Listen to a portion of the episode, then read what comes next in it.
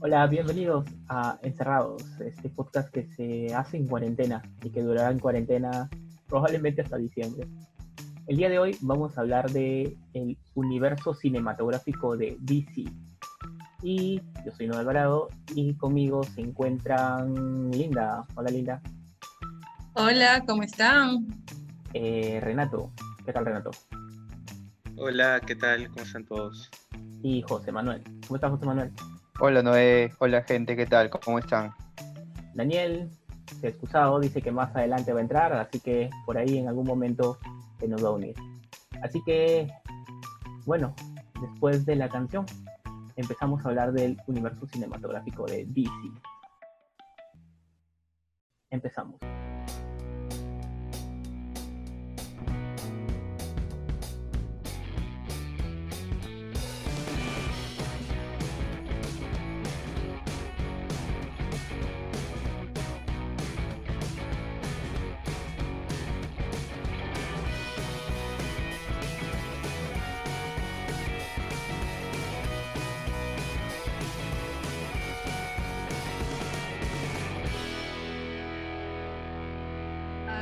Vamos a hablar acerca del universo extendido de DC. Si fue una, un acierto todo lo que están, todo lo que han hecho, todo lo que, lo que están haciendo, los planes a futuro.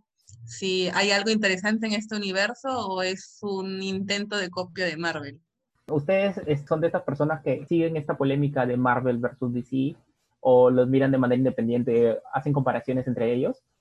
Visto los comentarios, o sea, sí, sí, sí, sí puedo ver que hay gente muy intensa con esto defendiendo como sea las malas películas de DC.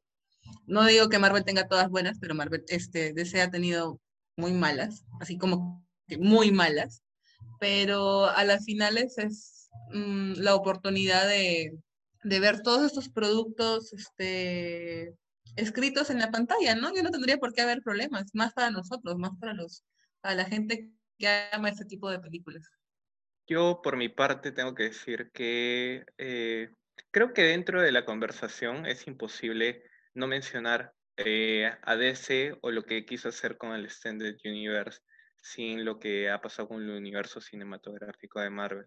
Obviamente no, no me voy a ir de intenso y comparar actor por actor, personaje por personaje, película por película, pero eh, yo creo que los cimientos, por lo menos las tres primeras películas del universo de DC, fueron muy reactivas ante primero lo que estaba haciendo Marvel y cómo, cómo el público recibió las películas. Entonces, por ahí, por ahí va lo que yo opino. A ver, yo, bueno, por mi parte, em, yo creo que no, pueden, no debemos olvidar que todas estas películas salen o se alimentan de, de todo el universo de cómics que se vienen haciendo desde hace casi 100 años. Y bueno, eh, durante mucho tiempo ha existido siempre una rivalidad entre DC y entre Marvel. Inclusive han habido polémicas eh, respecto a personajes y derechos de autor, ¿no? Si investigamos un poquito lo que pasó con Capitán Marvel y Shazam, entre Thanos y Darkseid, ahí siempre están como que mirándose uno al otro y hay cosas o temas que se van rozando. Eh, y las películas se alimentan de estos cómics, entonces es imposible que, no haya cierto parecido de alguna manera. Eh, que de repente en el, en el universo extendido que vamos a, del que vamos a hablar ahora, no, no, no han llegado a, a rozar o a tocar estos temas polémicos. Si, alguien sigue las películas animadas de DC, que yo lo hice la última semana, eh, vas a ver muchos temas o muchas películas que, se parecen, muchos, muchos eh, arcos se parecen inclusive a, los temas de, de, Avengers Infinito. Entonces, eh, sí hay temas muy parecidos, personajes que, de alguna manera puedes relacionarlos o hacer un paralelo, pero yo creo que ha sido un avance acertado, un desarrollo acertado el que ha hecho DC. No los eh, trato de no compararlos o yo creo que eh, el, enfoque que le da DC siempre ha sido distinto, al menos en las películas, y, se nota que aquí son temas un poco más maduros, ¿no? Pero José Manuel, ¿te parece un desarrollo acertado? ¿En qué punto? Porque las tres primeras películas tienen un, distintivo, que es este, la continuidad, pero ya cuando estamos hablando de, no sé, pues, de, de, de, Chazán y de Bird of Prey, aunque parece que están en un mismo universo, son totalmente alejadas. Sí, son, son historias diferentes, no, no se nota que estén eh, rozando en el mismo universo con, las primeras tres, como tú dices, aparentemente están, están tratando de, hacer historias paralelas. No sé si las vayan a juntar en algún momento, ¿no? pero cuando tú, tú dices este, el desarrollo, ¿a qué te refieres? ¿A cómo estaban al principio o cómo ya están ahorita? No, como están ahora. Yo trato de ver dos líneas, dos líneas en paralelo, dos líneas paralelas. Pero estas dos líneas no las puedo comparar con, con Marvel. No, no siento que, que, se estén imitando una a la otra dentro del mismo universo de películas. Yo creo que más bien están regresando a las cosas, eh, a los temas o a los arcos de los cómics, por el lado de Entonces, las similitudes entre, la, entre las películas, este, ves que, no tiene que ver con una mirada hacia qué es lo que está haciendo el otro, sino más bien a que estos arcos eh, han sido plasmados anteriormente en, en, en, los cómics, ¿no? Claro. por ejemplo, cuando veo Batman vs. Superman, eh, no, para nada eh, me cuesta eh, traer a mi mente Civil War, por ejemplo, ¿no? En que tienen premisas muy parecidas. Sí, así es. Yo cuando digo copia o cuando digo que se están este, copiando, no es exactamente lo mismo, sino el, la idea de hacer todo esto del universo, o sea, Marvel, Marvel lo cohesionó y, lo, lo organizó de tal manera que se notara que es un universo compartido, ¿no? En cambio, este, DC intentó hacer eso. O sea, pueden que las películas una a una sean muy distintas una de la otra, pero lo que intentó fue, en primer lugar, hacer lo mismo, tener tu universo donde sea cohesivo y que cada película vaya con la, con la, con la anterior. Y que luego, cuando vemos Justice League, vemos que su intento también es bajarle la oscuridad que tenía, porque al principio la diferencia era que estos de acá son más realistas, son más oscuros, son más este, eh, seriecitos, pero luego cuando, cuando vio que eso no pegaba o qué sé yo, este, intentó hacerlas mucho más familiares, mucho más cómicas. Tenemos ahí Justice League o Shazam o Aquaman, que son totalmente distintas a, al, al, este, al, al, a lo que querían lograr al principio, ¿no? A lo que querían eh, hacer para diferenciarse. Yo creo que y, quisieron explorar eh, un poco lo que, lo, lo que DC siempre hace en los cómics, y lo hemos visto con otros universos, es que explorar la humanidad de los héroes o de estos superhéroes, ¿no? ¿Qué tanto, que como dice Linda, ¿no? ¿Qué tanto, em, qué tantas consecuencias puede traer a un mundo en el que vivimos el, el hecho de que llegue una persona con estos poderes, ¿no? Entonces, introspectivamente vemos en, un, en Manos de Steel cómo lucha contra sus propias eh, incoherencias en un mundo al, que no pertenece. Entonces ya nos vamos más allá de simplemente tener a una persona con poderes que defiende a todos. Entonces explora más. Yo creo que eh, en esto se diferencia más, en esta introspección de los personajes, sobre todo en las primeras películas, se diferencia este DC del Marvel que conocemos, donde podemos tener a lo mucho un Iron Man deprimido ¿no? por el otro lado en las primeras dos películas. Pero además, además, ¿sabes qué? Eh, yo cuando terminé Man of Steel, eh, mucha, la idea principal que tuve, o por lo menos la sensación, fue de que, ok, em, este Superman, este personaje, ¿no? Que interpreta Cavill, eh, yo lo entendía más como una, como el, como Clark Kent descubriendo el mundo, ¿no? Porque toda la vida se había, la había pasado eh, en la granja con sus padres y estaba recién aprendiendo sobre su origen y estaba aprendiendo recién sobre sus poderes. Entonces, yo sí compré la idea y me pareció, me pareció, no sé si lógico, pero eh, aún no tenía o no rompía esa barrera y la incredulidad de que pues todas las batallas se estuvieran yendo a Metrópolis o se estuvieran tumbando edificios en Metrópolis o estaciones de gas en Smallville, ¿no? O sea, porque hubo bastante violencia, pero eso, eso yo lo interpretaba más como el hecho de que Superman aún no había eh, asimilado todos sus poderes y además no había comprendido aún lo poderoso que él era. Entonces, por ahí puedo justificar un poco. Man of Steel es una película que eh, creo que es una buena película. No me parece tan entretenida, pero yo creo que la sensación en general es que es un visionado disfrutable. ¿Y, qué tal la, la continuación, el Batman vs. Superman? Es aburridísima. Mira, yo no creo que sea tan aburrida. Eh, a mí, de verdad, bueno, la primera vez que fui al cine me dormí. pero viendo No, no es aburrida, no, te dormí. no me digas. Pero.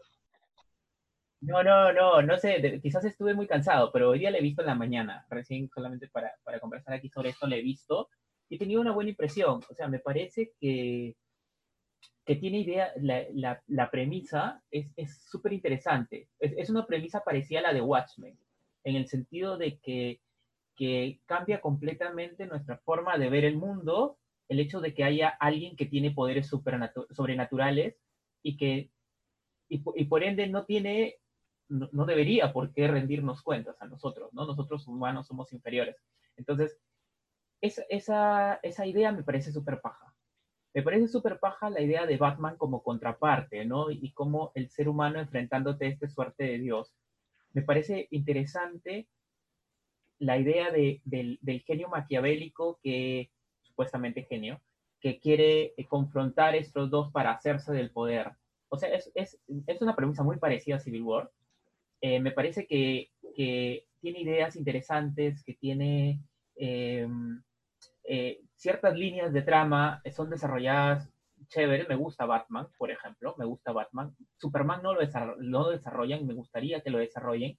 Me hubiese gustado que desarrollen a Superman, eh, porque él igual es, es, un, es una persona que trata de hacer el bien y todo el mundo lo cuestiona, y todo el mundo, eh, entonces, tiene, por un lado, todo el sentido que se sienta como un dios, pero por otro lado, eh, tendría el sentido que se moleste porque, porque se están atentando contra ellos, ¿no?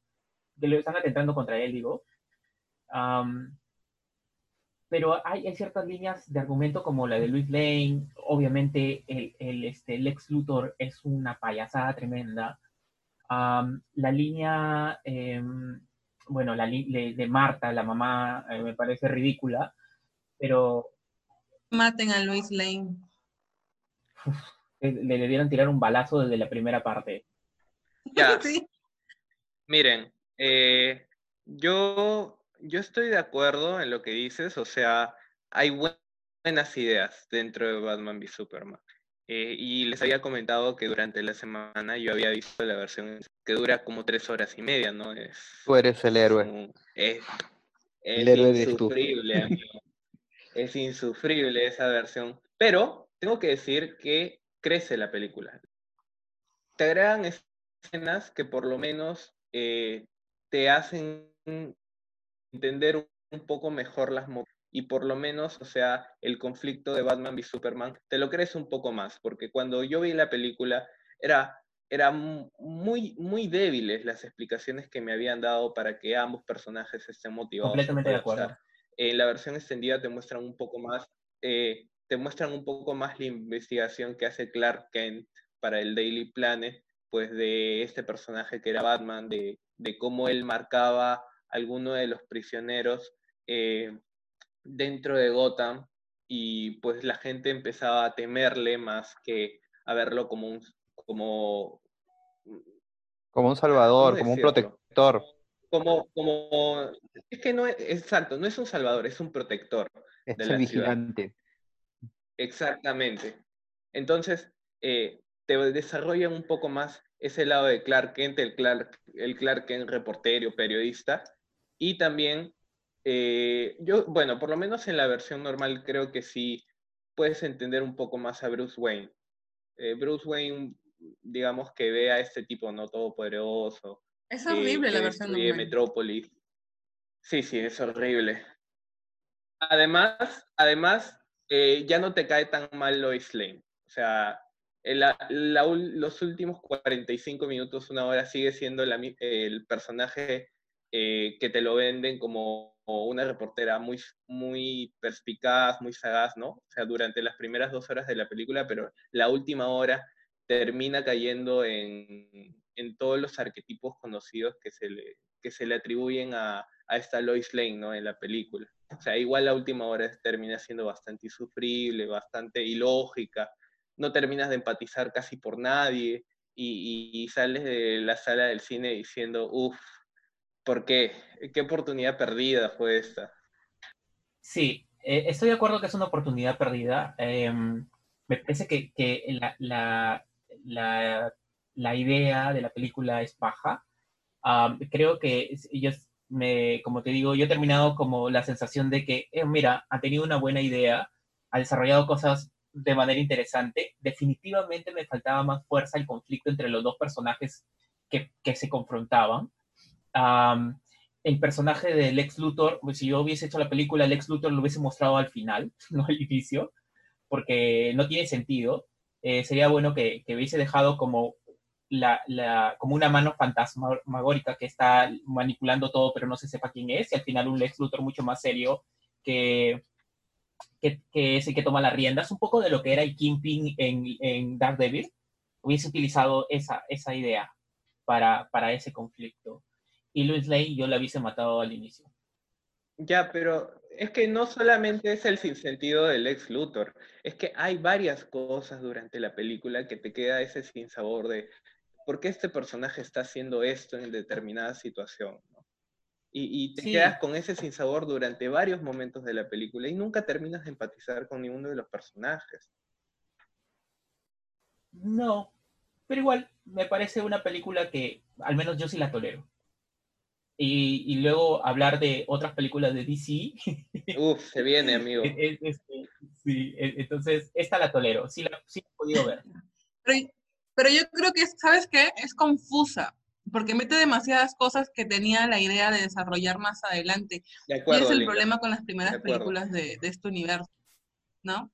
O sea, te, plantean cosas que, ellos que creen que en algún futuro lo van a desarrollar y hace que toda la película se, se, meta, se, se, cree eh, tenga un concepto muy confuso. Por ejemplo, yo fui, me acuerdo, con mis sobrinos y no sabes la pena que me daba mis sobrinos porque yo, estaba segura que no entendían nada. ¿No? Que no entendían nada. Porque, o sea, ¿por qué metieron a Flash? ¿No? Para saber que Flash puede hacer eso, tienes que conocer un poco del, cómic, pero si tú no conoces cómic y supuestamente un, un, un, este, un universo ah, cinematográfico, tiene que valerse por sí mismo, ¿no? No, no tiene que tener este, la idea de que la gente lo va a entender porque leyó el cómic. Hay algo que dice el crítico de la nostalgia, el Nostalgia Critic, que me parece muy valioso, ¿no? En medio de la película te explican las motivaciones de las siguientes películas antes que las motivaciones de la misma película que estás viendo. Mira, pero no, no, lo había pensado de esa manera, pero yo lo he visto recién hoy día. O sea, ya tengo conocimiento de todo el universo cinematográfico. Sí, estoy de acuerdo que hay muchas cosas que muestran en la película, hay muchas secuencias que no tienen sentido y que que no deberían estar en la película. O sea, hay secuencias que, que realmente son ridículas, los sueños de, de, los sueños que tiene Batman son ridículos, esas visiones. Lois Lane, Lois Lane tirando el, la lanza de Kryptonita a un pozo de agua es, es uff, no. No, pero se entiende, por ejemplo, que ella, ella haya hecho eso de tirarlo porque lo que quería era alejar lo más posible la lanza de Superman pero que ya han tomado la, la, la, decisión en, en, el guion de que lo tiran a, a, tal lugar para después este, buscarlo porque lo, lo iban a necesitar. O sea, yo imagino, en, eh, eh, o sea, como personaje, esa acción tiene sentido, pero en el, en el total no, pues, porque lo iban a utilizar nuevamente después. Entonces, este, tiene todos, tiene exactamente, pero ella no, ella sabía. no tenía idea de que, que, el monstruo que llegaba iba a ser también este eh, Claro, no, no había necesidad de ponerla en una situación de peligro de nuevo para que Superman la salve de nuevo. No, y además, o sea, tienes la lanza del de uno de los minerales más escasos en toda la Tierra que puede, que puede ser muy valioso, ¿no? Para temas tecnológicos. En fin, eso no tiene nada que ver, pero Lois Lane como reportera entiende. Y la pregunta, ¿por qué una lanza? ¿No hubiera sido mejor una bomba con, con, con astillas de, de Krypton para que le caigan todas en, en, en Clark? Una cosa así. Ah, tipo o sea, coche bomba con su anfo adentro. inteligente. ¿Por qué una lanza? Tenía, y supone que no era personal, era simplemente el hecho de querer proteger la tierra de si él se pone malo, pero una lanza indica este, algo físico, ¿no? Yo te quiero atravesar con ella. ¿Por qué? Porque si no, Superman no hubiese podido este, perforar a Doomsday y no hubiese pasado porque le hubiese pasado. O sea, Claro, claro, en realidad lo que quería, o la, la razón del arma era que, que Batman eh, lo, lo- lo- lo mate a Superman y para eso le bastaba un cuchillo, ¿no? No necesitaba que sea un arma tan larga. Eso fue a propósito para lo que venía después. de. Claro, es que muchas decisiones, es que es una, esta, este sentido del plot-driven story, esta historia que está dirigida no por el personaje, sino por las necesidades del guion. Entonces, como tienen ciertos hitos, y cómo llegan esos hitos, bueno, este, eh, a la fuerza prácticamente.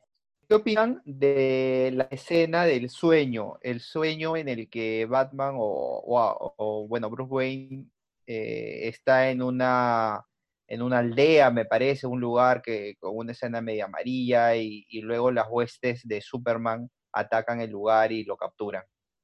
Totalmente confusa, o sea, desde el lugar hasta la, el símbolo, porque parece un símbolo y, y yo no tenía idea que el símbolo era de Doomsday, creo que, o no, de, de Darkseid. Creo que es el, el significado del símbolo. ¿Por qué? ¿No? O sea, yo pensé que estaba en otra película totalmente distinta. Yo no entré sentido a que la pusieran en ese momento ¿Un en esta película.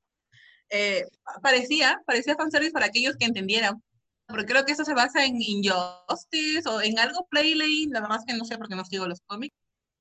¿Esnovismo del director? Es, es lo- eh, las razones o motivaciones de las siguientes películas antes de explicar las razones y motivaciones en la misma película, la película que estás viendo. Ah, sobre la pregunta es, eh, como-. La escena está bien, a mí me gusta, visualmente está, es, es, es muy, Es bonita. te jala ¿no? mucho el ojo, ¿no? Eh, pero es un despropósito ponerla en medio de la película. Y, y me parece que embarra un poquito algo que yo, yo sí quiero defender, que para mí eh, el Bruce Wayne de, de Affleck a mí me gusta, a mí me gustó en la película. O sea, yo, yo le compro de que está conflictuado el pata. Ah, pero nada, o sea, eh, es un despropósito total porque te ponen esa película en medio de... Y qué fácil, ¿no? O sea, Bruce Wayne se, se queda dormido y justo sueña eso y después viene eh, otro, cameo de, otro cameo de Flash y, eh, y, y tú te quedas en el cine como que, uff, puedo entender las referencias, pero igual esto es un mejunje, me están mezclando papas con camotes, ¿por qué están haciendo eso? Maldita sea Zack Snyder, no sabes cómo hacer una película. Yo lo, yo lo vi con dos de mis hermanos y, y ninguno de ellos nomás lo entendió.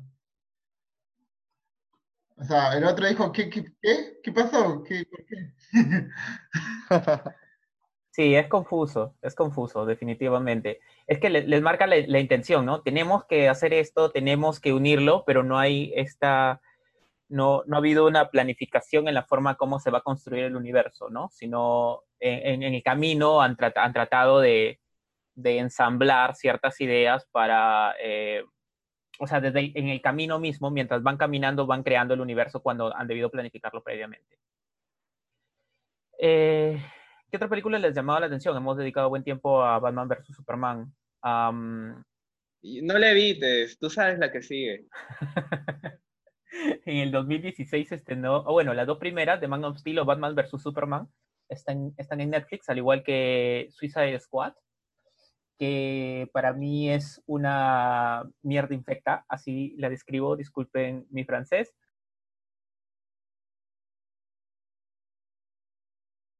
¿Y qué tal, ¿Y ustedes esperaban esta? ¿Qué, qué sentían antes de que llegue la película? ¿Qué expectativas les daba Suicide Squad? A mí me generó hype el tráiler de Queen. Sí. definitivamente el tráiler de Queen fue alucinante. Yo, mira, yo particular, yo tengo una, una regla y creo que fue después de Suicide Squad que, que la empecé a adoptar, yo ya no veo trailers. Cuando yo vi el tráiler, Esté bien, amigo. sí, yo llego tarde al cine para no ver los trailers. Este, ¡Hala! cuando- a ese cuando nivel. Sí, sí, yo, yo llego después de los trailers, entro al- al- a la película, yo no veo trailers.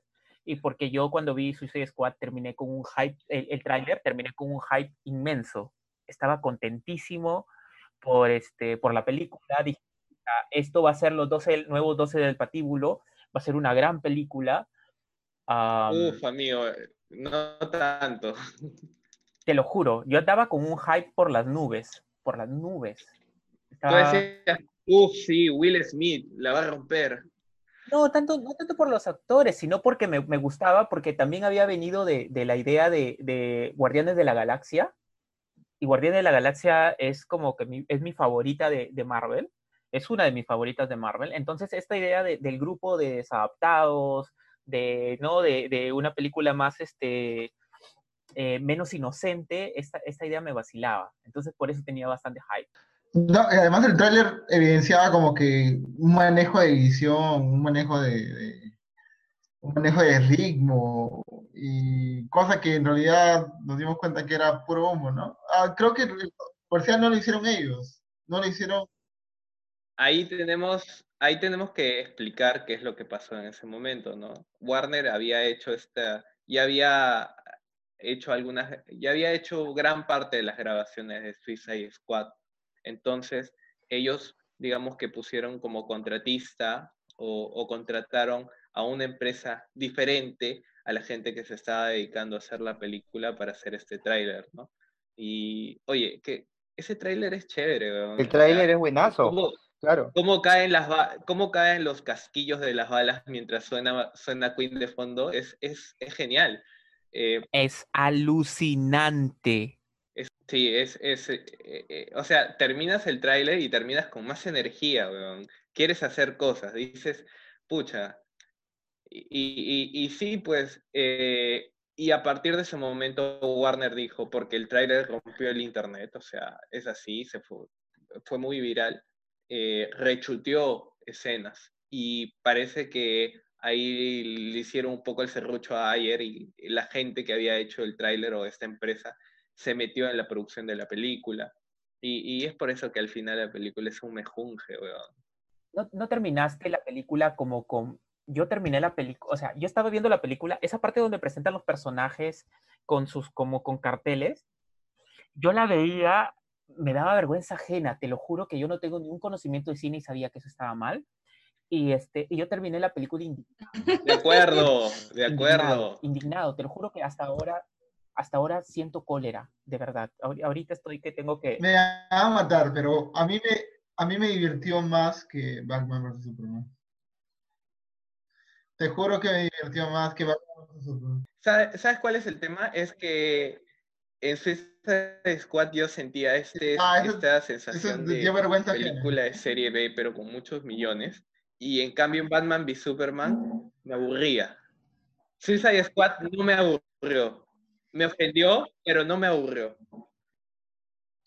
O sea, si, si partes del punto de con quién me reí más, obviamente este Escuadrón Suicida se las lleva, pues, ¿no? Porque eh, tiene al menos dos buenos personajes dentro de todo este despropósito, pero si la ves como películas, no, no vale nada, Ajá. nada, de nada, de nada, de nada.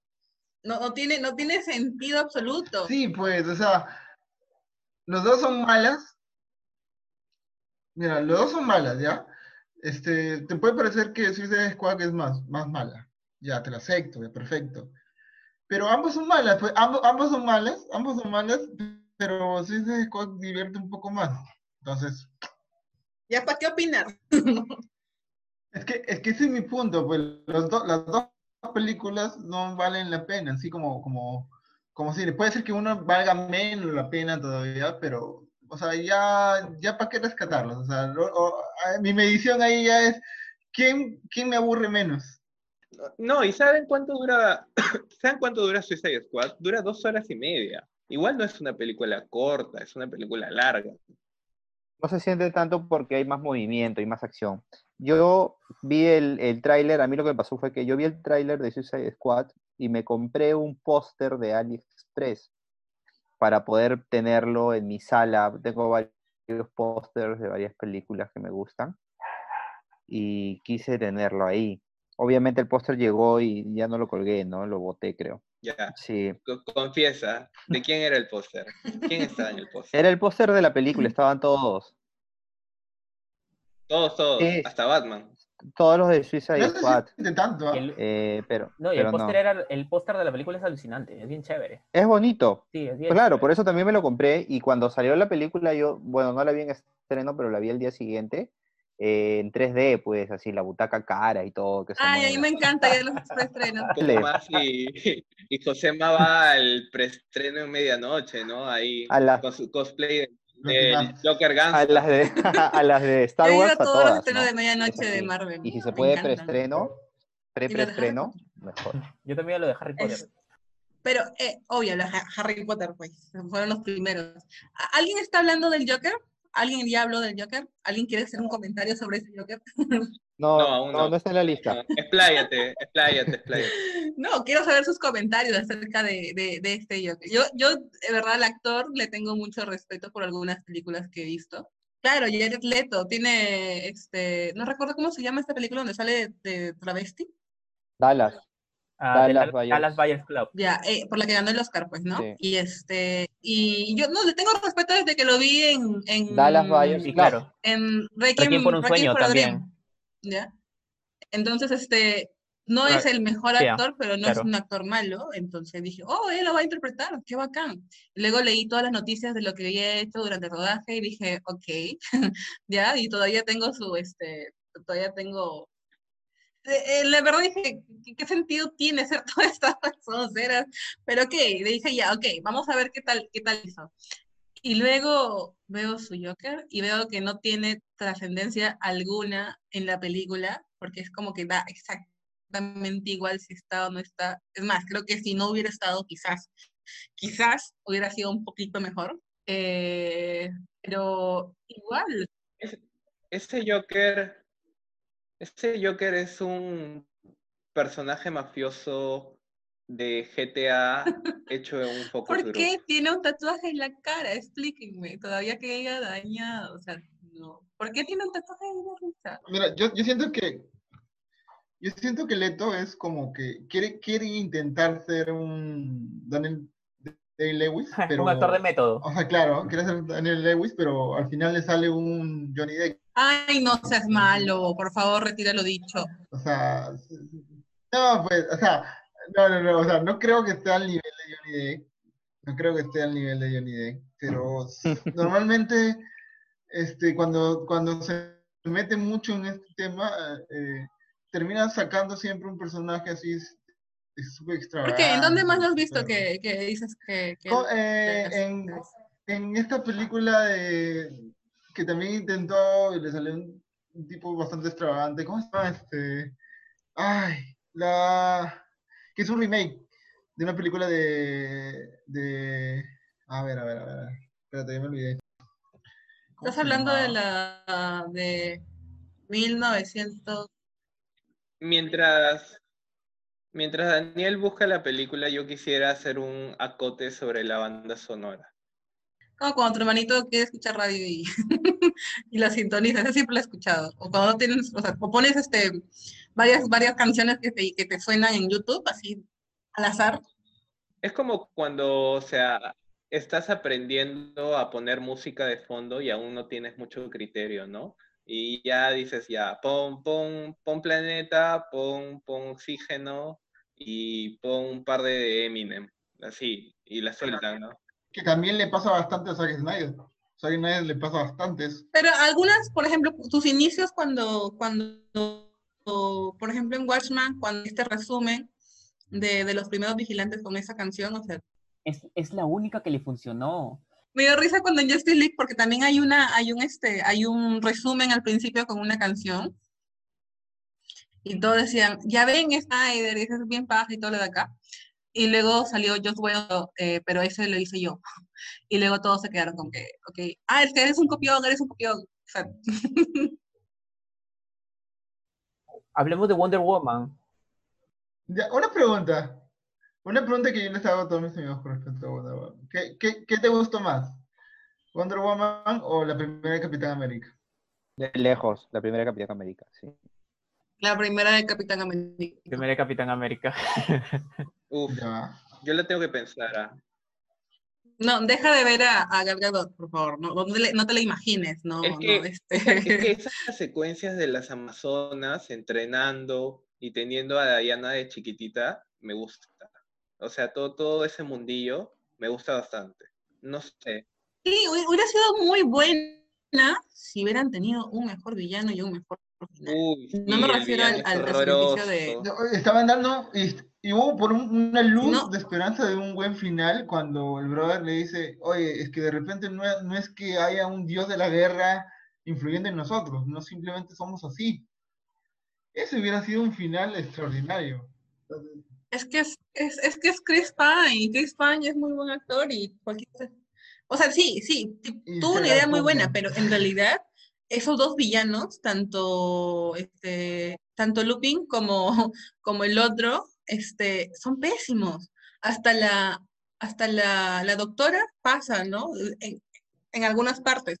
Pero el otro, o sea, esa escena, por ejemplo, tirando las bombas en, en ese gas dentro del- de, de este consejo y matándose de la risa después porque les tiró una máscara y que eso no iba a servir.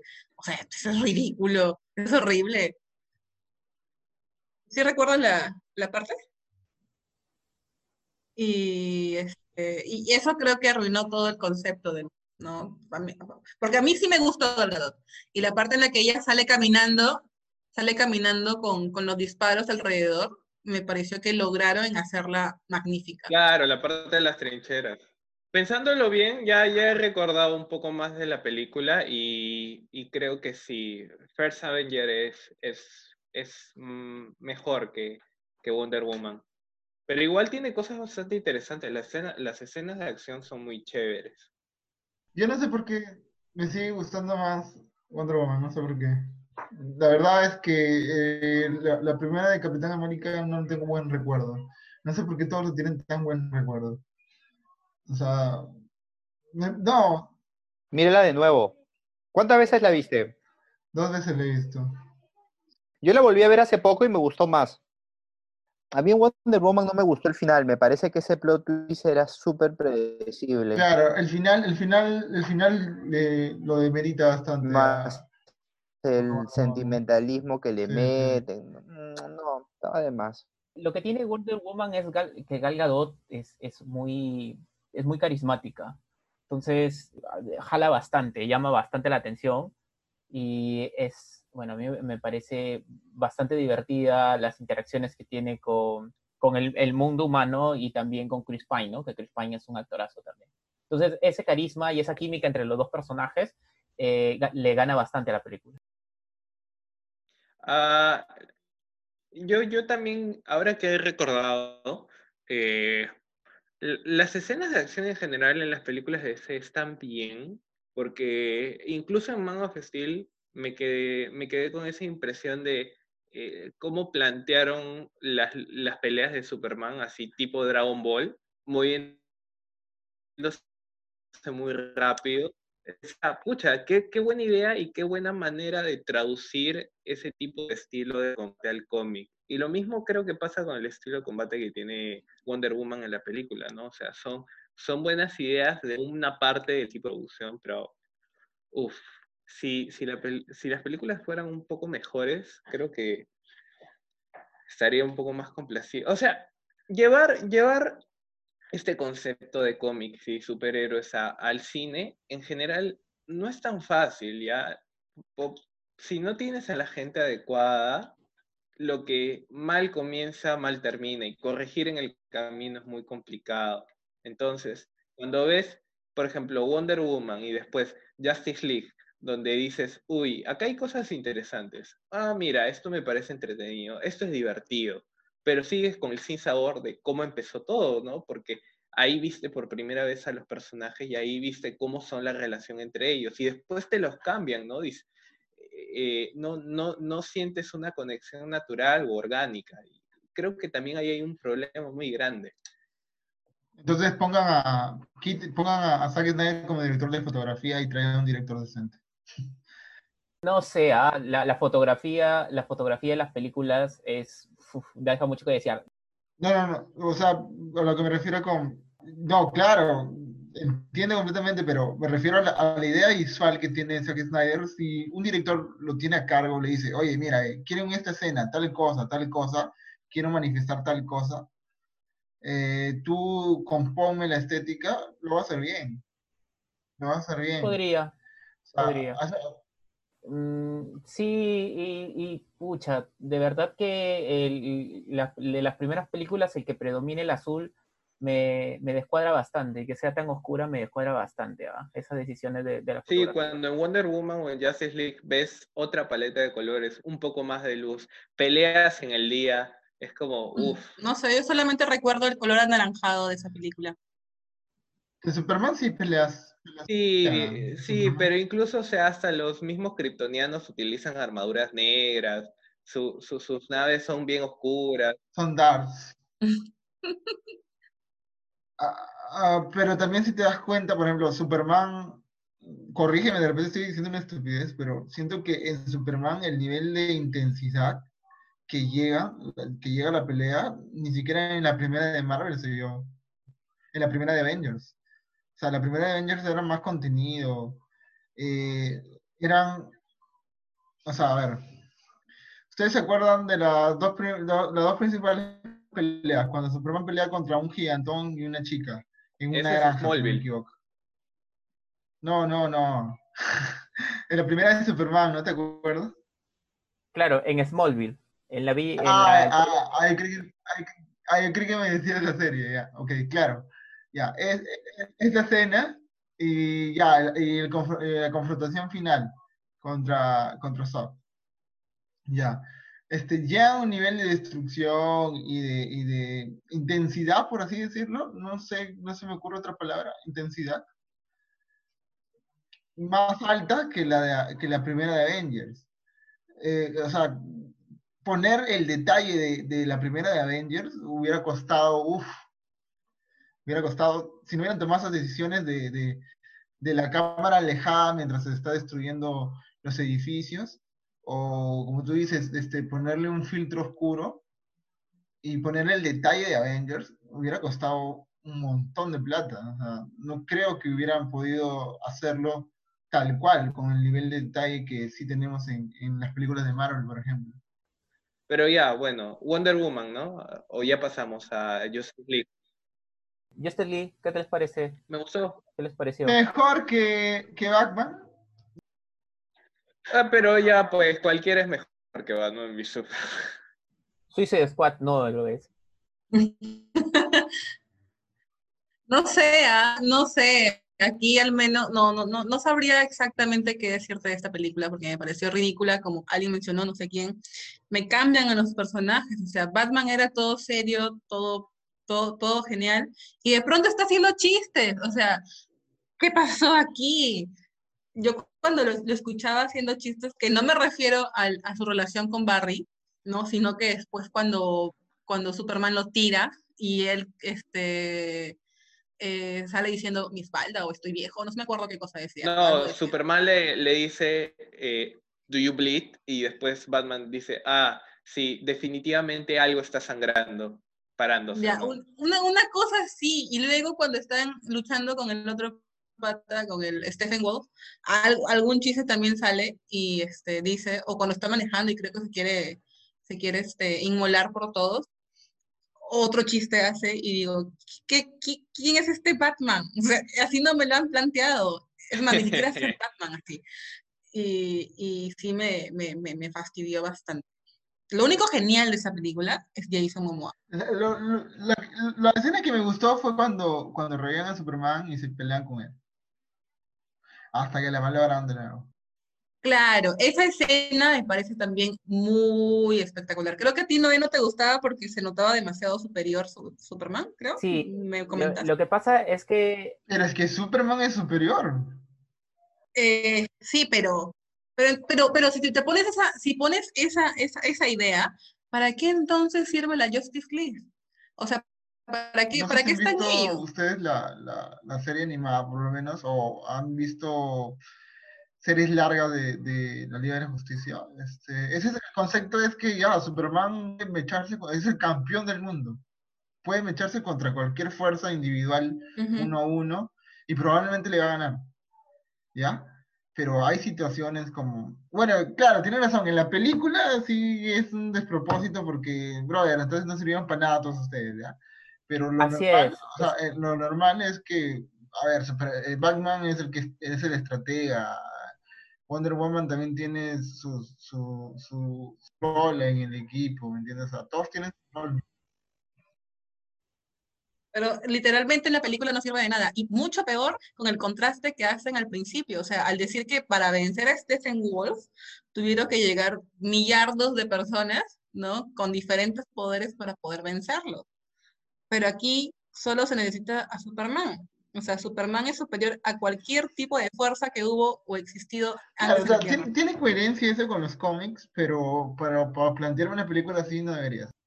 Es que al final, al final, tú tienes que ver que, es, y, y esa es una de las cosas que, que se tiene que, que al menos que yo critico el universo cinematográfico DC y los fans DC, que es el hecho que se defiende mucho la, la, como que la fidelidad que tiene a la historia de los cómics, pero no la fidelidad que tiene a la Ya, de historia del universo cinematográfico DC. Entonces tú tienes que tener una coherencia eh, interna. De acuerdo, Entonces, si es que te pierdes esa coherencia, ah, por más que, que, te- que- que co- conecte con otras historias que se le han ido al pasado, no estás siendo fiel a, a lo que estás vendiendo, no estás siendo fiel al producto. Claro, y eso es ridículo, porque quiero traer gente que le encanta ese Sí, tipo de sí. cómic, pero hago que las demás personas se claro. confundan, se pierdan. Entonces, ¿cómo quieren hacer una Claro. buena película basándose en ese concepto? Claro, o sea, Y, y hay formas, y hay formas de hacerlo, hay formas de hacer las dos. Marvel lo ha demostrado, hay formas de hacer las dos cosas. Ya, pero Marvel, por ejemplo, Marvel tiene lo contrario, o sea, simplemente se basa en algunos personajes y algunas historias y las adaptan para crear todo un universo, esa es la diferencia fundamental entre, entre, entre este, ambas compañías, ¿no? O sea, Claro. Marvel coge de aquí, coge de acá y forma algo que tenga, que tenga sentido dentro de lo que están este, haciendo, pero, pero este, DC no, DC no hace eso ni por eso. es que al, al final tienes que comprender que son dos medios narrativos distintos. Y por tal, eh, el, el medio de tanto la viñeta o el papel resiste Y a la hora, otra y hasta forma la de hora tú de, mostrar de- las de historias. ¿no? trasplantar, literalmente trasplantar un encuadre del cómic a, a la pantalla, cambia el sentido totalmente. Eso, eso le pasó en Watchmen. Wa- Watchmen es prácticamente un calco de No lo varias, entendió, no varias lo entendió, no entendió Watchmen. Snyder, no lo entendió. Pero, pero, ya, pero no entendió que cambió totalmente todo. No, aparte tenemos que, que ver el punto de que este, Moore creó la, la historieta para que no se pudiera este, adaptar al cine. Eso es lo que siempre dicen.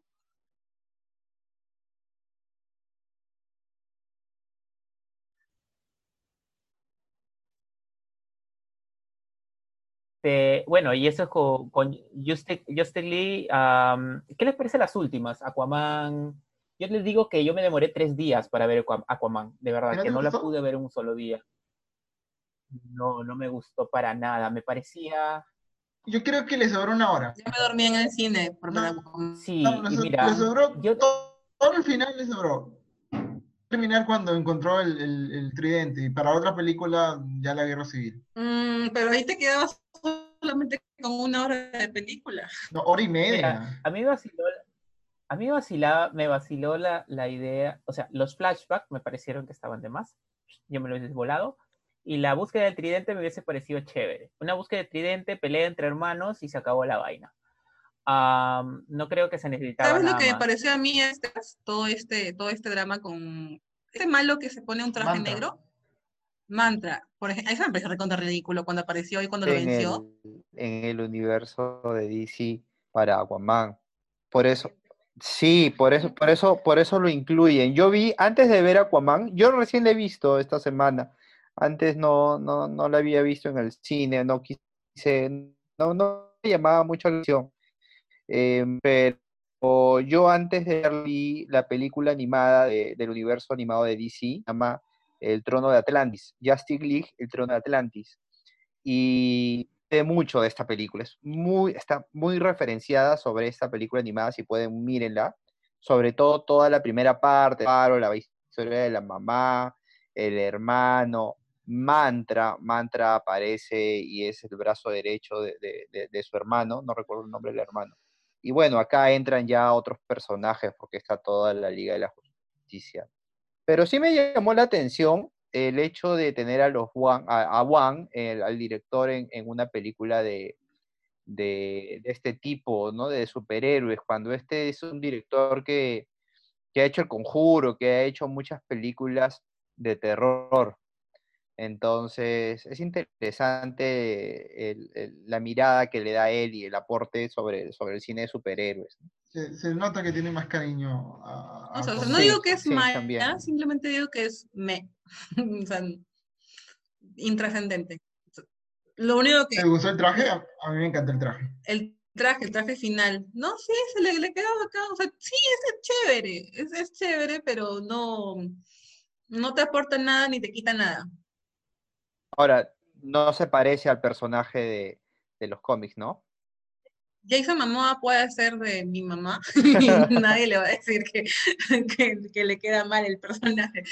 Claro, como había escuchado, eh, Mamoa ha logrado que se vea cool Aquaman. Eh, y eso es, tío, mucho, es un logro muy grande.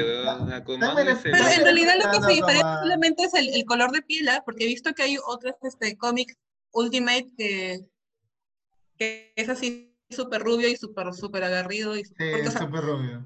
Entonces, este, pero, pero le ha dado un, una, una, visión cool al personaje. Es como que... Como un pirata, como un, como, un pirata. Como decía Big Bang Theory, o sea, el peor era Aquaman. Totalmente ridículo esa historia, ¿no? ¿Han visto ese meme donde Aquaman le dice a Batman, Batman, dime qué hago? Y Aquaman le dice, te recomiendo que hagas algo que está directamente relacionado con tus poderes, ve a la cocina y hazme un sándwich de atún. Ahora, no sé si se dieron cuenta, bueno, se supone que él se queda con el traje dorado ahora. Claro, se supone que. Aquaman. El verde y dorado. Y lo debe, lo debe de usar siempre. Pero en el video que encuentra eh, Wonder Woman en la película de Batman v Superman, eh, cuando lo están filmando a Momoa o Aquaman bajo el mar, este no tiene el traje, solamente está con su tridente y, sus tatuajes. Claro, está, está sin polo y con el tridente y con su tenedor. Es que no puedes ocultar el cuerpo de Jason Momoa mucho tiempo. Sí, claro. no fue antes? es antes, pues es antes. Claro, de 2016, Aquaman es de 2019. ¿2019? ¿No 2018? 2018, sí, 2018. Dentro de la historia también. Pero, dentro, dentro, de la historia también. Pero ya está bajo el agua. Entonces. Que no podía nadar. no, pero es que él, descubrió Ajá, tenía dos tridentes, ha tenido Pero, y, y, ese tridente era Claro, él está en el agua desde, desde, muy pequeño, desde que William Dafoe ah, empezó a, ah, este, ok, ¿Qué, ¿Qué, les pareció este Chazam? Me gustó, es súper entretenido. Tiene una historia divertida, pero también parece un poquito ridículo al final. O sea, no sé, quizás es el mismo ridículo, o sea, que está bien hecho porque en realidad son niños grandes, o sea, son niños con cuerpo de adultos, entonces quizás ese, ese ridículo está justificado. Es el personaje, así es el personaje en los cómics también. Sí, sí, sí, eso, eso, eso he leído bastante, que está muy bien adaptado, tanto en, en, historia como en... Yo me refiero a cuando le das a sus hermanos, ¿no? A sus hermanos cuando les da el, el, el, los poderes y empiezan a enfrentarse a los malos. Es el, Ah, no, sí, también existen. Sí, no, claro, claro. También existen. No creo que se las haya inventado. Pero sí, esa partecita, esa última partecita, cuando empiezan a pelear, sí no me agrada mucho. A mí, ¿sabes qué? Lo que no me, lo que no me cuadro, cuadraba era el personaje del chivolo y el personaje de Chazam. No me, no me, no me, me parecían dos personas distintas. O sea, Chazam, el chivolo convertido en Chazam y el chivolo como chivolo, me parecían personajes, personas distintas. Es que el chivolo era muy. Yo creo que es porque dentro de la historia, o sea, el, niño, al, al, ser tan. al convertirse en esta persona adulta y con poderes, puede ser quien es, ¿no? Con niños siempre tiene que estar a la defensiva porque es por su misma historia, ¿no? Entonces siempre, nunca se conecta, ¿no? Entonces, con como adulto ya no se ve igual, no, no, no se siente igual, entonces creo que puede dejarse ser. Yo le di esa interpretación. A, lo que tú te refieres es que, eh, ¿cómo se llama el actor? Este altazo, es altísimo, ¿verdad? No tengo ni idea. El que hace Shazam. Ya, eh, no, no, está, no interpreta bien el papel de un niño. O sea, exagera mucho. Yo también le sentí como que como que el niño era un poquito más. Zachary Levy se llama el brother. Mm, no quiero decir. Zachary Levy, sí. O sea, y ya Zachary como que se pasaba un toquecito a la hora de, de, tratar de interpretar. Yo creo que interpretó muy bien a un niño, pero no está diciendo que no necesariamente a este niño. Exacto, eso es lo que yo digo, este no a ese niño, no, lo, no los veía conectados. Este, quizás, quizás, quizás fue un error de, de la dirección un, error en la dirección del chivolo o debieron darle un poquito de matiz al chivolo para saber que de manera escondida tiene esa personalidad que se ve en Zachary Levy. Claro, claro, eso hubiera sido más completo. Sí, porque me pareció divertido, ¿ah? me parecía súper divertido eh, el personaje de Chazán. La historia del chivolo me pareció súper o sea, me pareció bastante triste y me pareció que estaba bien. contra triste, creo que es la historia más triste de todo de sí. Estaba bien llevado, bien llevada la historia, la parte de, con su vieja, pucha, así rompe el corazón. Ah, pero en términos generales me gustó y me gustó, a mí sí me gustó porque yo, yo tengo esta, este sesgo positivo hacia la historia de adolescentes y niños, me vacilan bastante las películas de adolescentes, ese tipo de cosas. Entonces me vaciló, bien, me vaciló bastante esta dinámica de la familia, de los chivolos, y me vaciló que ellos sean también los otros Chazán, no sé cómo se llaman ellos. Ah, a mí sí me vaciló.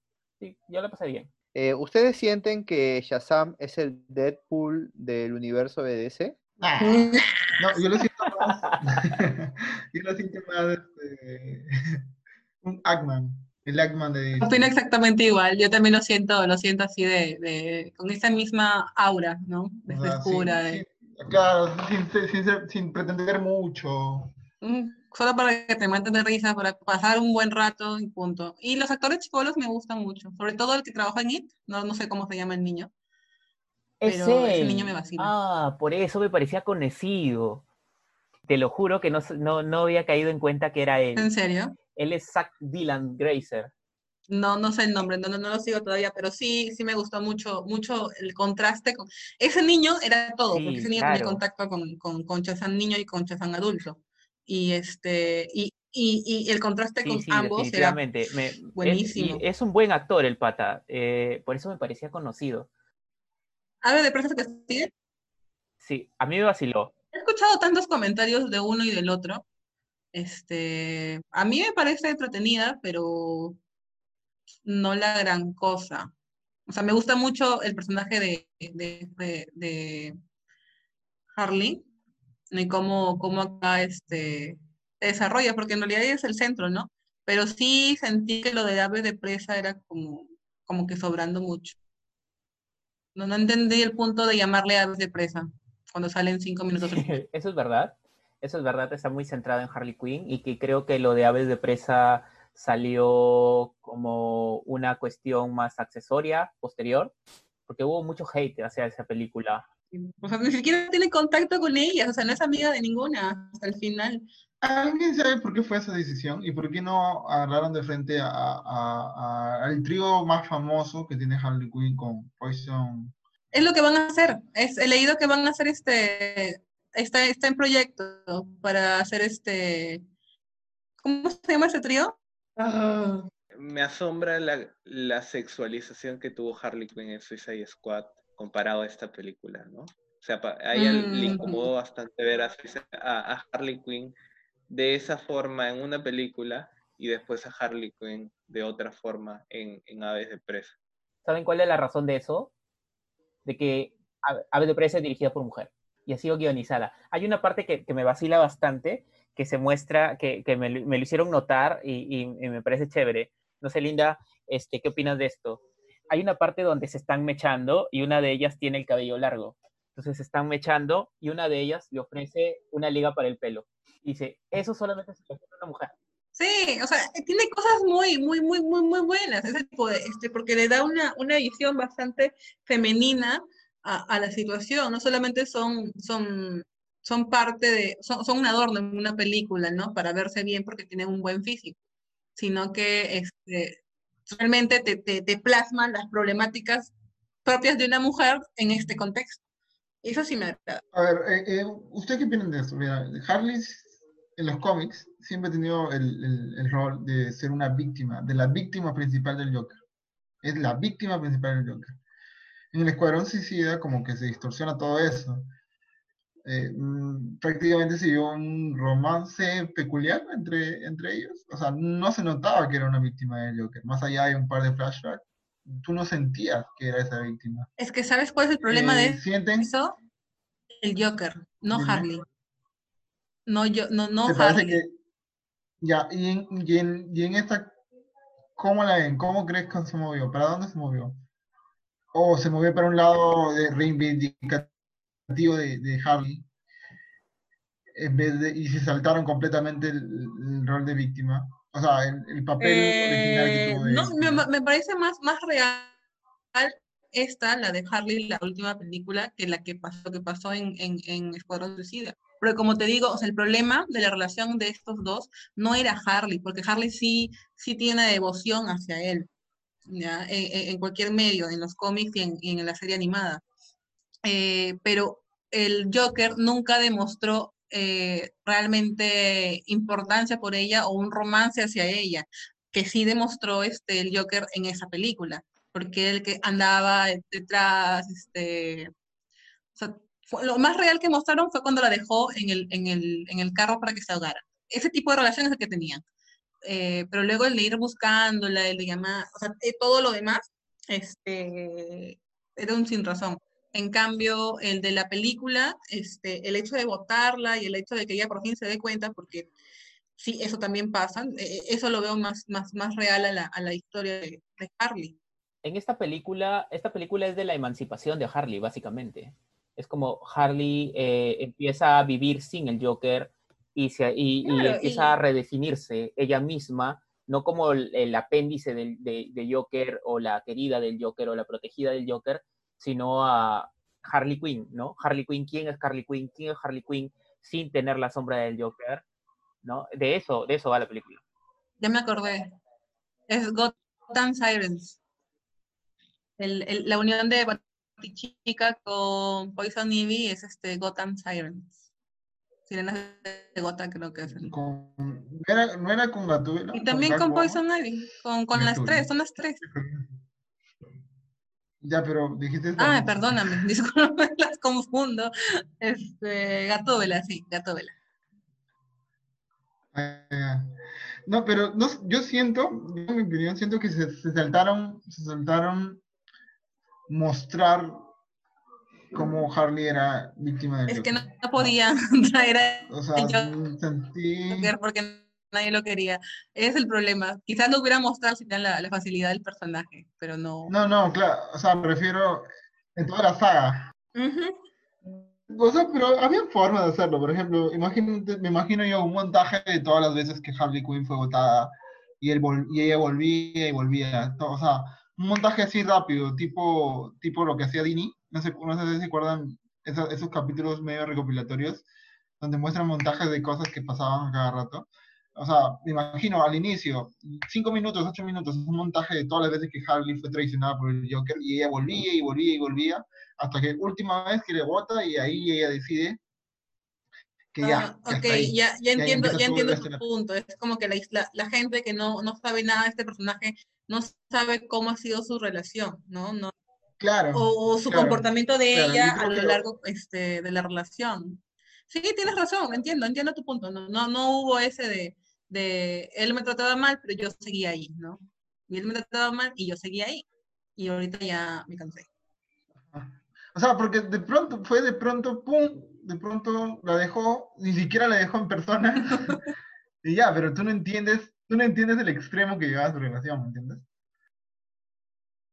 En, en términos generales, ya como para ir, ir, ir cerrando esta parte, o ya la cerrando, porque Renato tiene que ir a almorzar. Renato tiene que comer. Favorita. A ver, Noé, tu favorita y la peor. Mi favorita de estas, eh, papá, yo puedo, la, la peor es Suicide Squad, definitivamente. Esa es una película que no debió haber ocurrido en la vida. Y probablemente estoy entre Chazán y The Man of Steel. Probablemente Chazán, porque la divertí, me divertí más con Chazam. Así que me quedo con Chazam y la que no me gusta es definitivamente Suicide Squad. Mm, ya, a ver, yo podría decir mi favorita es Man of Steel por lo que significa, o sea, por lo que significó en ese sentido de la primera parte de George Ellen parece excelente. Y la- el intento de darle otra mirada a Superman, ¿no? Una mirada más original, podría decir. Traicionera, esa es la palabra.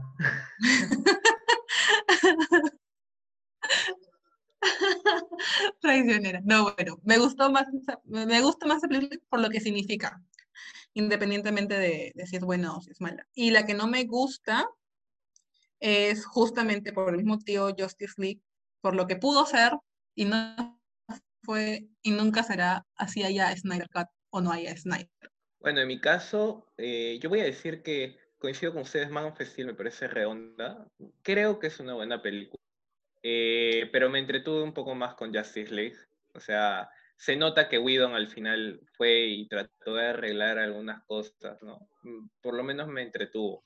Eh, y las que más sufrí, yo voy a poner al fondo a Batman v Superman, más abajo que incluso que Suicide Squad, por lo mismo que dije antes, ¿no? O sea, mm, yo no perdono el hecho de que te tires casi tres horas de película, sea aburrida, y además tienes a Batman y a Superman como los personajes principales de la pela. Eso, eso me parece, eso me parece no lo más, lo- lo más Imperdonable. imperdonable y el mayor despropósito de lo que ha tenido DC planteando este universo. Ah, El mío sí también es el peor, el peor es Batman vs. Y el mejor, Shazam, diría yo. Sí, es que a Superman, yo le, yo le tengo una rencilla personal Snyder, creo que ya quedó claro. que sabemos, al costado de tu, de tu, de la velita que le tienes a, a, a Joon-ho, tienes un, un, un muñeco con Snyder, todos lo sabes. Yo, más por motivos cinematográficos, eh, es por motivos este, Personales. personales. que odio más a, odio más las dos primer- primeras películas de Snyder. O sea, para mí la peor es Batman vs. ¿Cuántas? ¿Cuántas agujas tiene tu muñeco vudú de Snyder? Cuéntanos. Varias, varias. Pero, este, por ejemplo, yo, yo vi, este, yo terminé de ver toda la serie de Paul Dini y al año estrenaron Superman. ¿Cómo puedo sentir? Recuerdo también que estaba en tercera secundaria, cuarta secundaria, y tenía un amigo que me, que me, que me prestó un USB donde tenía todo el cómic de Watchmen. Y creo que al año nomás lanzaron este, eh, la película de Watchmen. Al, al año, seis meses. Me acuerdo que estaba en secundaria todavía. ¿Cómo me puedo? O sea, ese brother se ha encargado de destruir cada personaje que llegaba a Marvel, ¿entiendes? Él va a ser la segunda parte de Parásitos, ¿ah? O sea, Dios mío. Ya, por eso yo no. ¿Sabes qué? Este, por ejemplo, eh, yo todavía tengo la esperanza de que reían, de que, de que traigan a, a alguien como Josh Miller o, o no sé, pues, para poder, para poder desarrollar más allá. Porque deben traer a alguien que también comprenda, o sea, si quieres adaptar algo, debes, debes comprenderlo primero. Y por eso, solo por eso, Cuando no Batman estás al vs nivel. Superman es mi menos favorita de, de todo DC. Creo que la, la que más me gusta es Shazam, porque por ahí no tiene tantas pretensiones. Como no intentó tanto, logró lo que, lo que intentó, ¿no? Eso es, eso es eso importantísimo, este, Daniel, claro. Cuando le bajas la, la- la pretensión y la grandilocuencia, puedes hacer una película que es entretenida y que cumpla lo que quiere hacer, ¿no? Cumpla lo, lo que se ha propuesto. Cuando te pones grandilocuente, cuando te pones así high concept, este, metes la pata, pues porque no sabes qué hacer con todo lo que te... Claro, Tie- claro. Tienes que estar Sobre todo con un concepto Cuando que solamente un- tú entiendes. cuando haces un high concept sale un plan como el de Luthor en Batman v Superman. Qué mal, qué mal villano, qué mal villano, sí. José Manuel, ¿cuál es la tuya? ¿Cuáles son las tuyas? Eh, a mí me gusta, bueno, de las que más, las que más, la que más me gusta es Man of Steel. Eh, igual que, bueno, ya varios lo han mencionado, creo que todos. Esto es un consenso absoluto. No, Daniel no. Eh, por... Ah, Daniel, no, tienes razón. Sí, es la que más me gusta. por lo que mencionaron también, ¿no? O sea, le da un concepto distinto a- al Superman y lo explora desde otras perspectivas, es más introspectiva. Me recuerda mucho, no sé si ustedes sabían, pero hubo un proyecto para que Aronofsky haga un Batman. No sé si han leído o han escuchado al respecto. ¡Hala, qué rayado Pero- eso! Sí, claro. Oye, o sea, pero- No quiero, te juro que no lo quiero ir. Aronofsky se, puede, es Aronofsky se puede hacer un buen Joker. No, o Aronofsky. sea, si me adaptas Batman Arkham, puede ser, ¿ya? Arkham sí, porque Arkham tiene un estilo muy era un Batman, era un Batman, el guion estaba hecho incluso, y, se sabe porque se filtró el guion luego cuando ya la película se descartó. Era un Batman que había perdido todo y que era alcohólico, no se iba a poner nuevamente el traje, pero hacía justicia en las calles de Gotham, matando borrachos y delincuentes, ¿no? Entonces iba, iba por ahí la historia. Entonces, y era muy intros- introspectivo este guion sobre lo que vivió, sobre, bueno, recordaba aún el trauma de sus padres y todo eso. Entonces, yo creo que, claro, salvando todas las diferencias, eh, Superman, Man of Steel iba por el camino de la introspección. Me gustó mucho eh, los movimientos de esta, de esta perso este personaje, la enemiga, la mujer. Eh, no recuerdo Claro, su que nombre, era la mano creo que se derecha llamaba de ujú. cuando de Zork, So- de Cuando- claro, cuando luchaban me parecía bravazo, entonces eh, me llamó mucho la atención, me mantuvo entretenido la- eh, esta película siempre. Em, no me disgusta eh, Batman v Superman, de hecho creo que es mi segunda mejor película, a pesar de los errores y de las cosas que, no me gustaron de ella. Bueno, ya de por sí tampoco espero mucho de todo este universo. Em, y la que menos me gustó fue, obviamente, bueno, Suicide Squad. eh, y lo digo porque no vi Aves de Presa, ¿no? Eh, vi Aves de Presa 25 minutos y dije, no, no me va a pasar lo mismo que con Suicide Squad, la quito. Y no la seguí viendo. No la seguí viendo porque... Pero, pero, Sí. Por pero al inicio no comete tantos pecados como... Ah, retomo. No, no, no. Sí, mírala, mírala. No es, no es extraordinaria, pero no es tan mala. Definitivamente no es tan mala. Bueno, sí, vi 25 minutos y de pronto se le cayó un sándwich al piso y era la- el drama absoluto, ¿no? Entonces dije, no. Pero Fue es que sí, genial. era, un drama. La chica estaba en nada, lo único que tenía era ese sándwich. Sí, quizás, pero ya Sí, pronto en ese momento dije, no, esta película no me va a llevar a nada bueno, prefiero dormir. Y ya la dejé ahí. No, Entonces, sí, yo creo que ese, ese ahí, ahí están mi, mi favorita y la peor de, de las que vi. Entonces, el, el universo vale la pena, como dijo Noé. ¿Cuánto califica? No vale la pena. No, ni a balas. Ni a balas, ni a balas pasa, ni a balas aprueba. No, no pasa. Como que, como que no pasa. ¿Cuánto le pones? Hasta ahora. Hasta ahora, lo que han hecho. No, eh, o sea, yo, yo le pongo cuatro. Pasa, el universo como universo, no. Como universo, no. Como películas separadas, de repente unas son mucho mejores que otras, pero como universo, Yo, no. yo, yo estoy de acuerdo con Lindo, o sea, si lo mides como este intento de, de asamblar las películas dentro de un mismo mundo o dentro de un mismo universo, pues no cumple. Eh, pero si la ves por ahí como películas independientes, puedes encontrar buenas ideas y, y cosas lo- logradas, por lo menos. Pero sí, es un 10.5, amigo. Es, Que- pero 10, del 1 al 10, 10.5 o de, del 1 al 20, 10.5. O sea, un 5.2.5. Sí, Del 1 al sí, para- 50 para puede ser mí, 10.5. Del 1 al No, 10, ¿cuánto le Del ponen? 1 al 10 yo les pongo un 6. y Sí, me universo. O sea, A, a todas las ¿Al Sí, universo en yo- sí? ¿A Sí, pero con las justas, ¿no? Porque O igual, sea, o sea, diciendo, te, ah. te recomiendo para que veas todas estas películas que son del universo de DC. ¿Así? es son historias Pucha. que pueden ser entretenidas. Em, siguen siendo superhéroes, ¿no? Te jala la atención. O sea, Wonder Woman la levanta.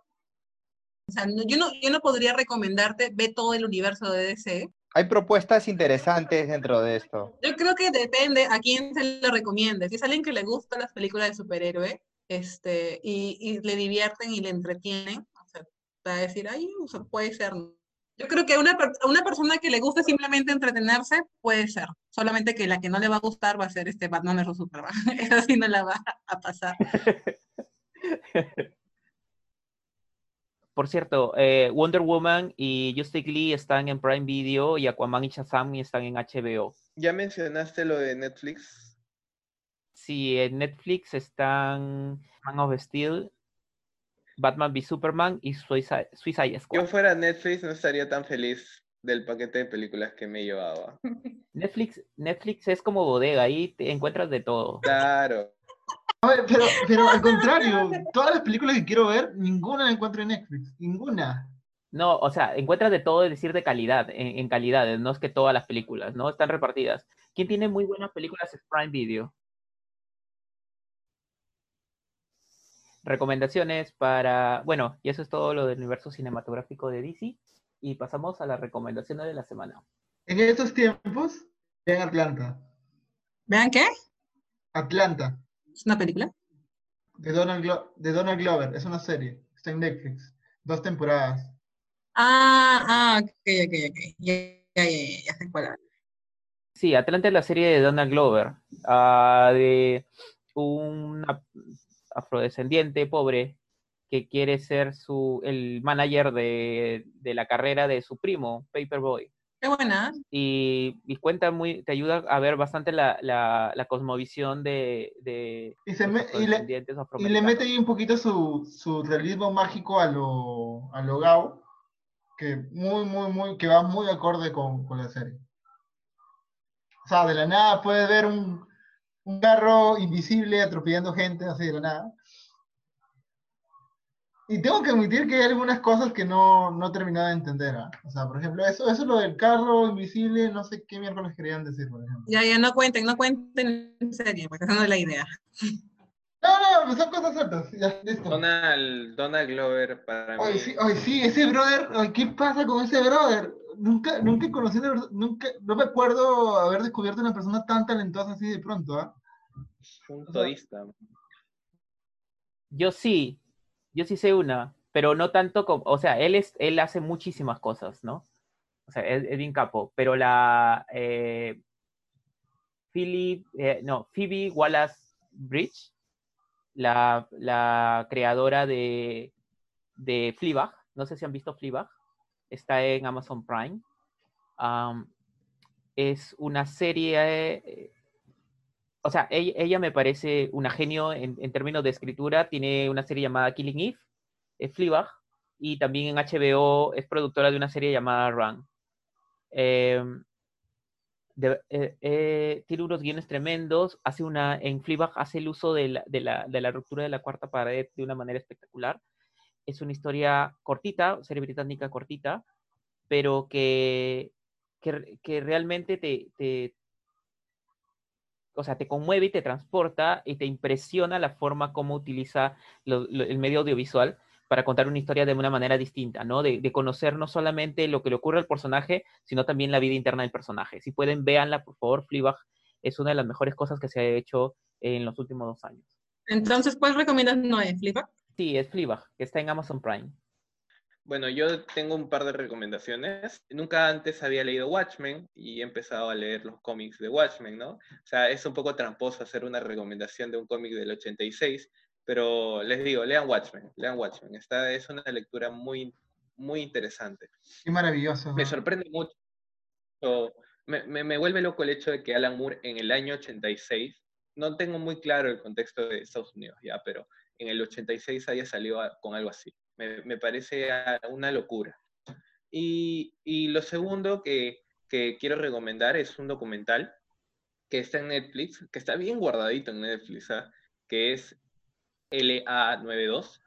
Es un documental que pues narra todo el contexto histórico de la escalada de violencia que se dio en Los Ángeles en los años 90, a partir de un caso muy famoso que es el de Rodney King, donde una, una abuso autoridad prácticamente le desfiguran el rostro.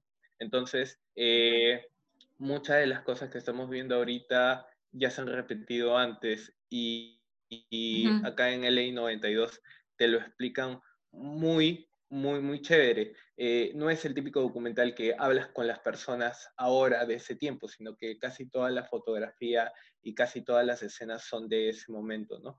Hay, hay, hay videos muy, muy fuertes y, y no, tan, no tan perturbadores, pero o sea, que te impactan, que te impactan bastante, uno porque lo que está pasando ahorita es prácticamente lo mismo que ha pasado hace 27 años, y ahí te hablan también de un caso que pasó hace 50 años, ¿no? La historia se repite.